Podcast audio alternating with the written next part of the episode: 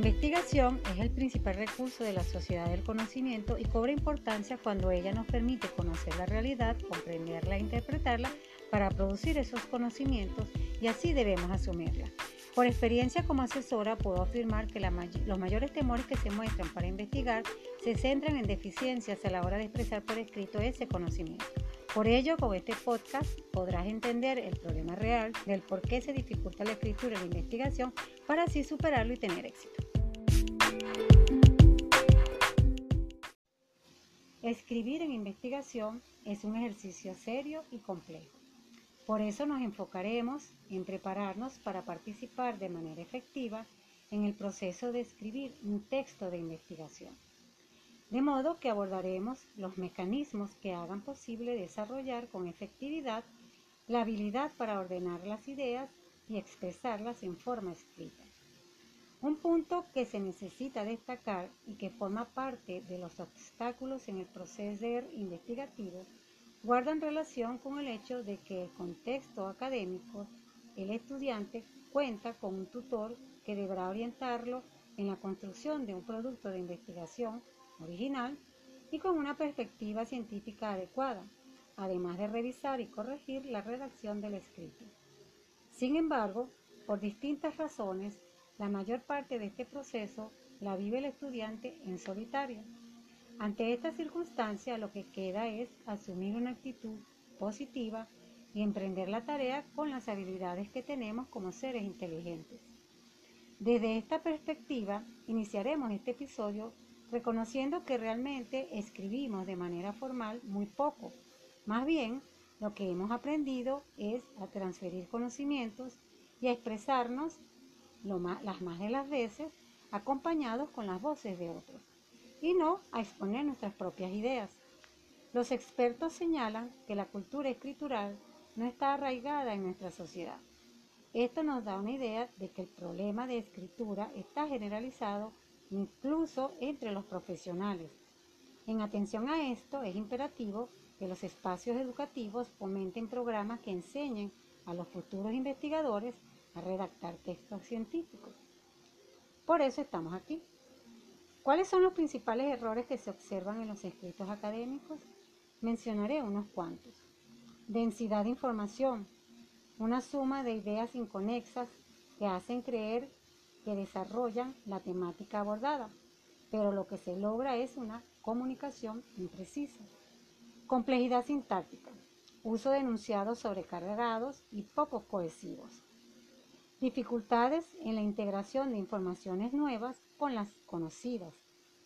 Vocablos mal empleados que distorsionan el sentido de lo que se pretende expresar. Errores ortográficos. Uso inadecuado de los signos de puntuación.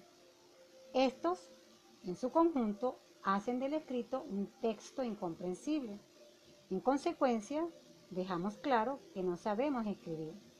Superar estas debilidades no es una actividad que se logre en poco tiempo, pero puede llegar a transformarse como un ejercicio escritural reflexivo y necesariamente en compañía de alguien con experiencia que oriente esa práctica con el convencimiento de que se aprende a escribir escribiendo. ¿Cómo comenzar esa práctica escritural reflexiva? Primero, fijar la idea de lo que significa la escritura.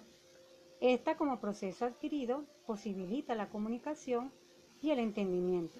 Mejora la expresión oral, crea posibilidades cognitivas de orden superior y como lo indica Walter Ohm, un reconocido experto en el tema, la escritura, como ningún otro medio, da vigor a la conciencia y prioriza la actividad intelectual. De manera que asumirla como una herramienta de poder no hace más que fortalecernos y en ese sentido su apropiación debe ser un punto primordial en nuestra declaración de propósito y de principios como investigadores.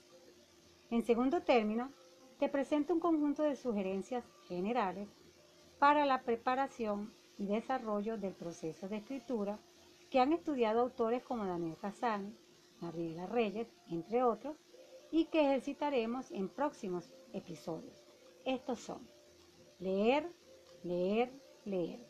Este es el medio principal de adquisición de conocimiento y de modos de expresión.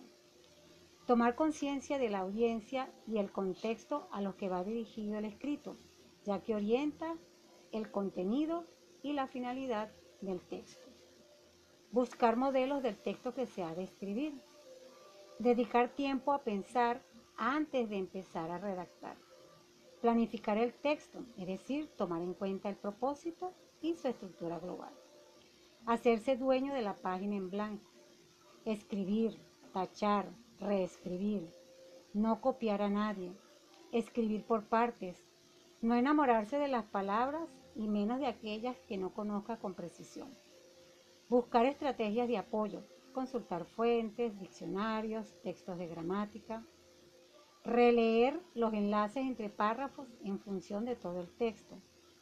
Revisar el texto para probar si es necesario modificar el plan inicial. Revisar primero la coherencia o el sentido del contenido y dejar para último el estilo y la corrección formal. Ser buen lector de sí mismo. Como vemos, son actividades que nos han indicado los manuales y algunas las hemos experimentado.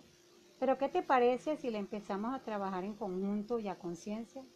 Pues de eso se tratarán nuestros próximos episodios. Recuerda que el objetivo fundamental al iniciar un proyecto de escritura es esbozar una declaración de propósito enfocada en lograr la meta de culminar un trabajo de investigación de manera satisfactoria, porque valdrá la pena. Te invito a compartir este episodio que intenta ayudarte a que comiences a escribir sin miedo siguiendo orientaciones para mejorar la redacción de la investigación.